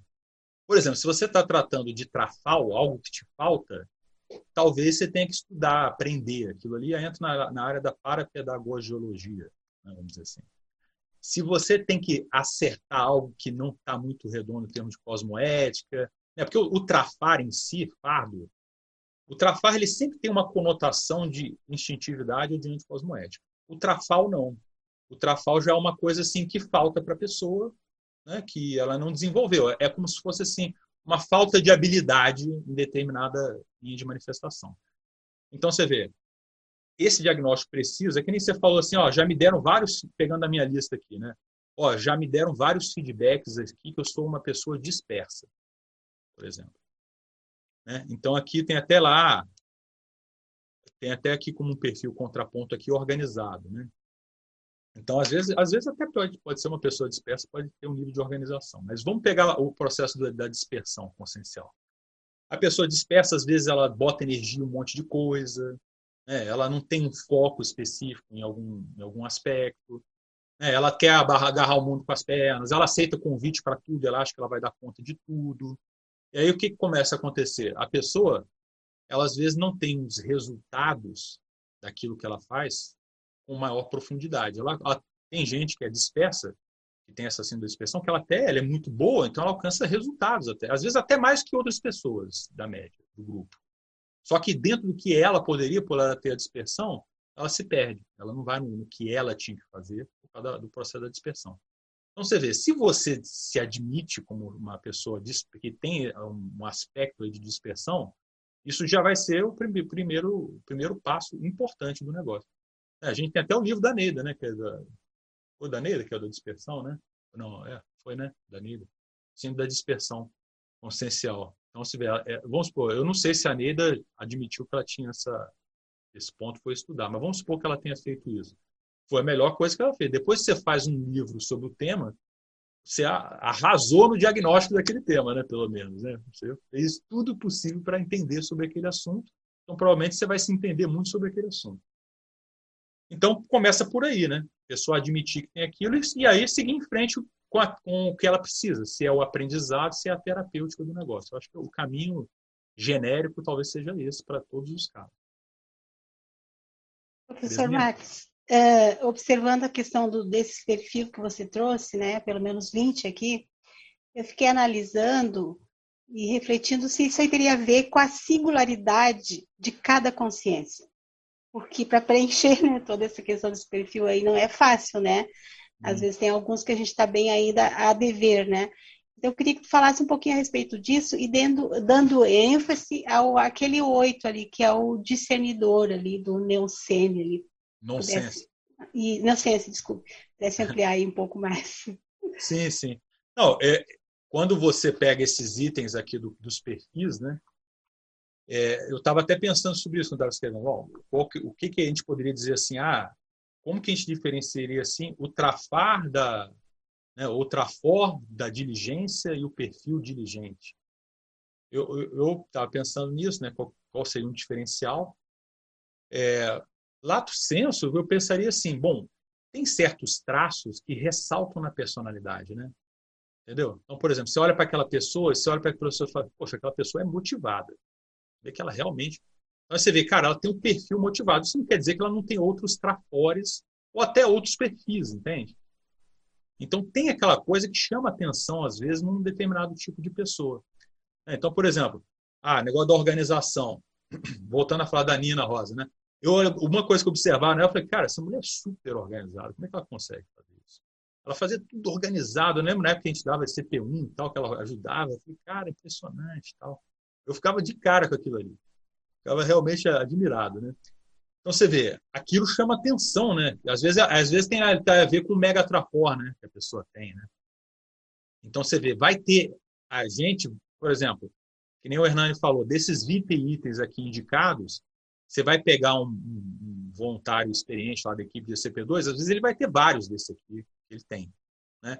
Só que aí vai ter o fulano que, cara, aquela, ah, que nem o, o Odílio falou, olha, aquela pessoa ali, ela tem que entrar na, na, função que exige detalhismo, porque o negócio dela é o detalhismo, cara. Ela vê tudo, tudo, com o mínimo detalhe, ela acerta tudo, ela, ela, é, ela, ela não é displicente, não deixa passar as coisas. Então, aquela pessoa você encaixa ali o perfil dela é esse aqui. Cara. E aí você bota ela, aquilo lá sai coisa de profissional, porque ela é daquele jeito. Né? E a mesma coisa os, os outros perfis, né? as dificuldades, assim, os perfis conscienciais controversos.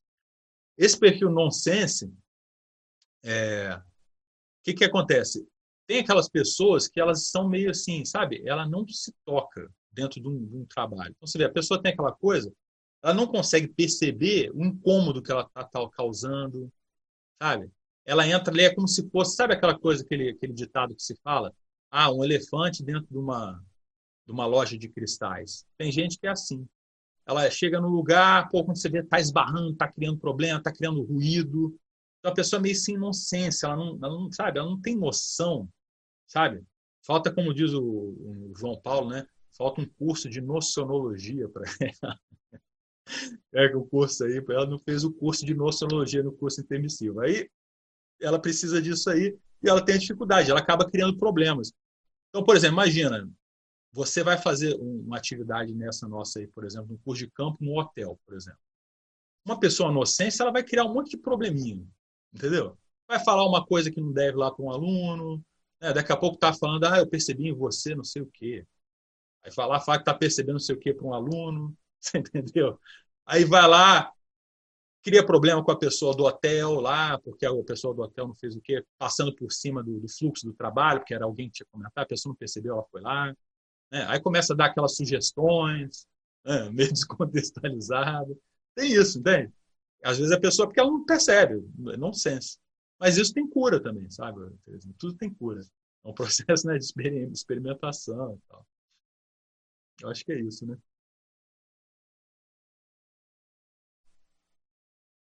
Aí é aquela listinha, né? O que que falta, né? É compostura, bom senso, bom gosto, é, educação, né? É aí, né? Aquelas coisinhas assim que você vai listando, você vai vendo. Eu acho que a gente pode colocar isso aí na, na lista dos tarfais, né? É, é. A, a, a, serem adquiridos, é, né? É. Contraponto. Né? Agora, isso tudo é coisa da experiência, né? Exato. Esse tipo de coisa.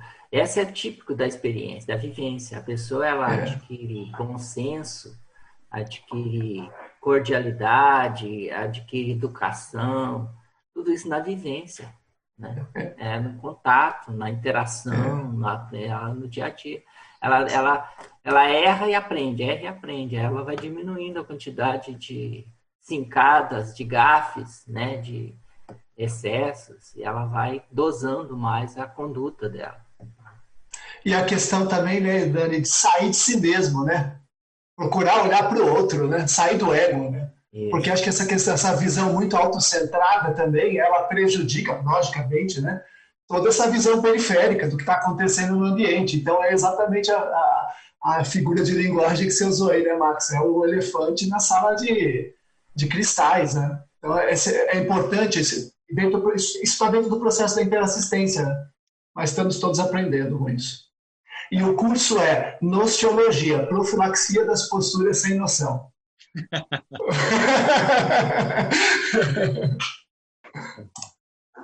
É, mais uma pergunta aqui, Max. É da Thaís Zanardi. Ela está falando de Ribeirão Preto. Gostaria de saber sobre quem vive sozinho e trabalha sozinho no intrafísico, como no meu caso. O que eu considero como equipim ou só considero equipex? Veja bem, o processo extrafísico sempre está presente, né? Não tem como a gente, a gente dizer que alguém é isolado, né? A gente tem esse princípio aí na consultoria. Ninguém vive né, isolado. Se ela está sozinha, ela vai estar, tá, no mínimo, aí com algumas consequências aí relacionadas. Então, o que eu vejo é assim, ó, por exemplo, o trabalho do, do escritor né, de conscienciologia, por exemplo, é um trabalho pseudamente sozinho, mas não é, né? O, o escritor ele atua com um amparador. O trabalho do tenepsista, não é ele sozinho? Né? Tem até uma sinônimos que o Valdar, é técnica do, do, do, da sessão do eu só, do, do eu sozinho, alguma coisa assim, né? A sessão psíquica, parapsíquica do eu sozinho, mas não é. É ele e a Consciex. Então, assim, a primeira equipinha que tem lá é essa, né? Você e um amparador extrafísico, né? Então, por exemplo, da TENEPS, a pessoa que é tenepsista, ela vai ter, ela vai fazer parte de uma equipinha, né? Ela e o, e o amparador, o amparador, a amparadora que trabalha com ela. Então, esse é um ponto que é interessante de observar, né? A gente pensar. Então, se a pessoa trabalha sozinha, é interessante ver, ó, esse tipo de trabalho que eu, que eu exerço, ele, ele pode ter interesse de consciências aí que isso seja feito de uma maneira mais positiva? Às vezes, muitas vezes tem, né? E às vezes não é só um trabalho de, assim, é, estritamente dentro da, da IC. Por exemplo, a pessoa é engenheira, vai fazer um projeto um projeto arquitetônico, um projeto de, de estrutural, sei lá, alguma coisa nessa linha. Aquilo ali é a casa das pessoas, às vezes vai ter que lidar com a prefeitura e tal. É, dependendo dela, pode ter assistência para fazer aquele tipo de trabalho, entende? Porque vai, bem, imagina, vai ter gente que vai morar, vai ter, vai, ter aquilo, vai, vai, vai impactar outras consciências. É, uma coisa que, que a gente pensa assim, o, o negócio do, do, amparo extrafísico é, é, é, muito mais amplo do que a gente imagina. Tem até uma, uma, uma, umas colocações lá que eu acho que o professor Walter ele fala assim, ó, se não fossem os amparadores extrafísicos, né, o trânsito seria muito mais caótico do que é, né? Haveria uhum. muito mais acidente do que ocorre, né? muito mais problemas de tudo quanto é forma. Então você vê, Olha como que é a abrangência de atuação da, dos amparadores, as áreas de atuação né, dos amparadores, até, até contexto. Né? É interessante a gente pensar sobre isso. Agora, ao mesmo tempo, é, a gente até fez um círculo mental somático, que depois, se a pessoa quiser ver, vale a pena, chamado amparador pessoal. A gente fez, assim, de, de caso pensado esse nome, justamente para a gente discutir, assim, como é que é? Existe esse negócio de amparador pessoal, né? Pessoal, pessoal seu, seu amparador? É, nesse, nessa acepção assim de seu, não é que não existe, mas veja, o amparador é uma consciência, né? Imagina, a gente aqui dessoma. Aí eu vou dessomar, eu vou ficar acompanhando lá o Odílio e tudo que ele faz. Vai lá tomar banho, eu estou lá do lado, vai lá ver uma Netflix, eu estou lá do lado, né? Vai lá. Não, o amparador ele tem, né? ele tem as coisas dele para fazer. Ele pode estar conectado com, com o Odílio, na hora que o Odílio for exercer alguma coisa que importe a atuação do amparador, ele pode se fazer presente ou não, ele pode até atuar à distância, né? Quem é um parador mesmo não precisa de estar presente por causa da ataque ritmologia, ele não precisa de estar presente fisicamente nos locais. Então você vê, esse processo extrafísico ele é mais abrangente, né? Mais é, funciona de uma maneira mais abrangente do que a gente consegue ver ou que a gente consegue fazer algum tipo de analogia dentro das coisas da dimensão intrafísica, dos relacionamentos, conexões intrafísicas, né? Acho que é isso, né, Ana?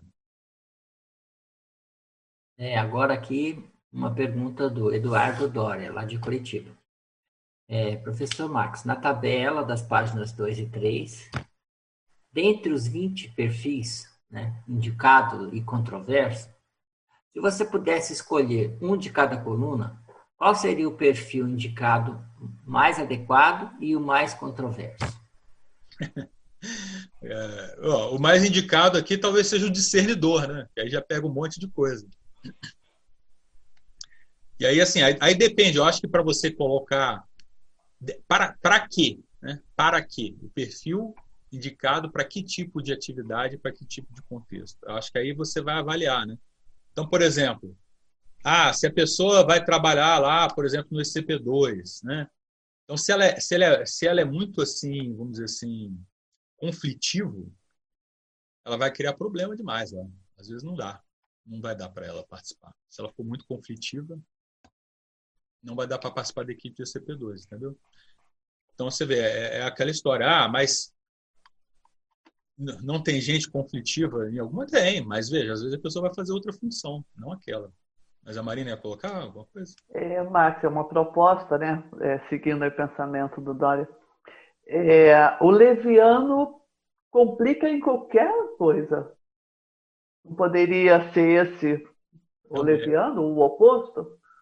Ele é um irresponsável, ele é um distraído, ele, ele não cumpre, né?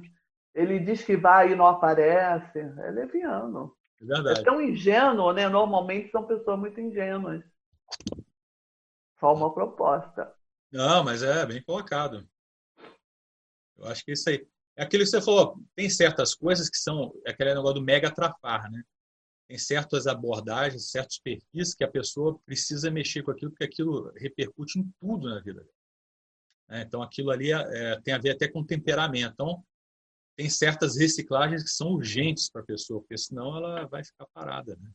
Por causa daquele mega trafar. Fala, Gílio né, Max, complementando o disperso também é uma coisa muito crítica, né? Porque olha só, o curso SCP-2, né? O, só para você se organizar, né, como a Dória mesmo colocou aí, né, numa outra ocasião, vem gente de tudo que é lugar. Então você tem que comprar passagem antecipada, né, você tem que é, chegar, é, organizar o seu trabalho para poder ter um dia extra, porque você tem que já entrar na quinta-feira, né? Então, existe um grau de, de dispersividade que não é admitido também, né? Por quê? Porque o que a gente precisa é organizar muito a vida para fazer parte de um, de um mecanismo desse de assistência. Né? Então, não, isso aí que você falou me fez lembrar o seguinte, que às vezes a gente pensa assim, ah, não, porque ah, me tiraram da equipe, me excluíram, não sei o quê e tal. No fundo, foi a pessoa que se excluiu, né? Na verdade, né? Se você for parar para pensar, né? Ela que, por causa das condições lá dos traços dela, que ela acabou se excluindo, né?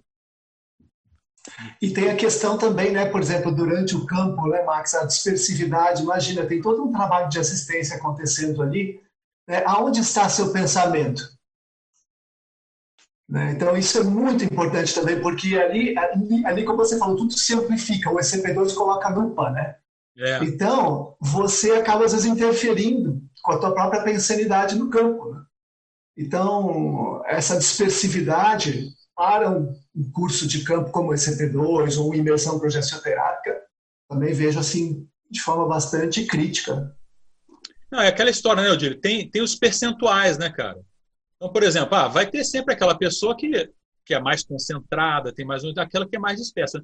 Tem um certo nível, às vezes, que a pessoa tem de alguma dispersão, que ela, na hora que ela bota o controle daquilo, não, cara, aqui eu não posso ser desperto, eu tenho que me, né, eu tenho que ficar atento.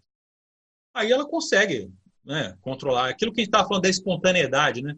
Os nossos trafares lá, trafais, muitas vezes eles, eles se manifestam por causa dessa falta né, de, de auto-monitoramento.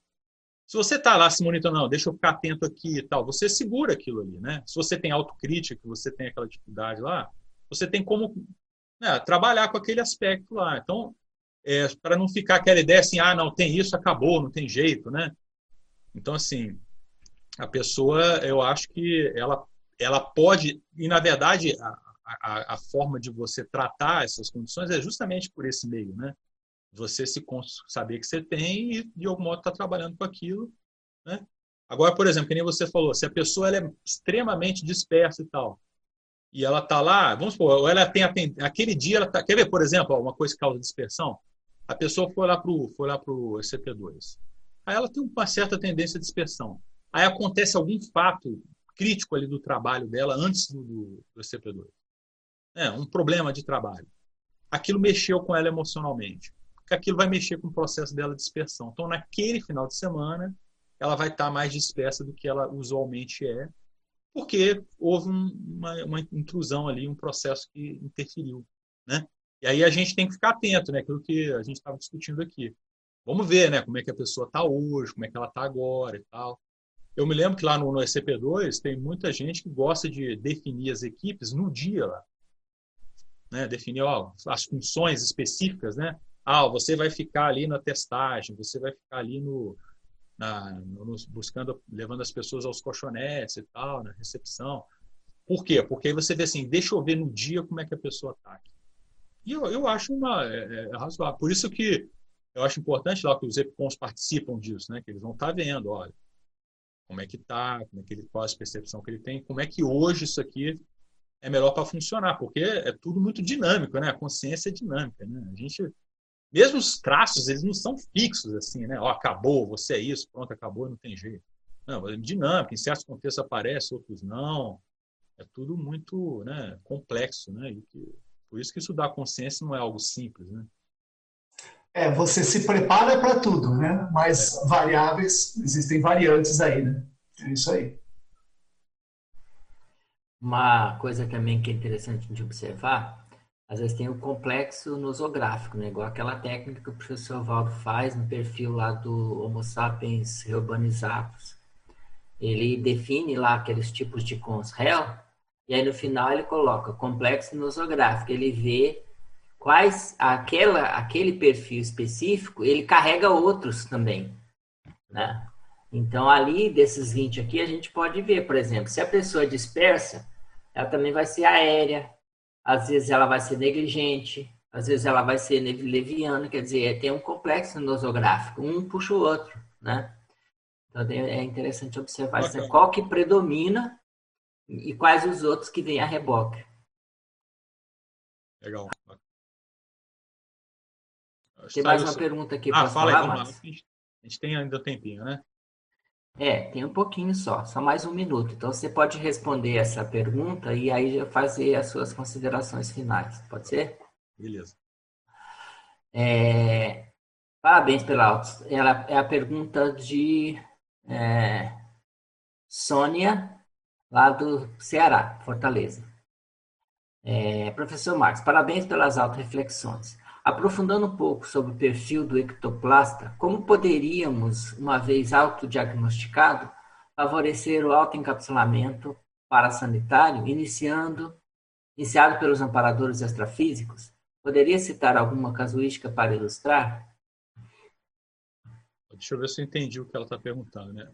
O que, que eu vejo a questão do ectoplasta que é o mais sério?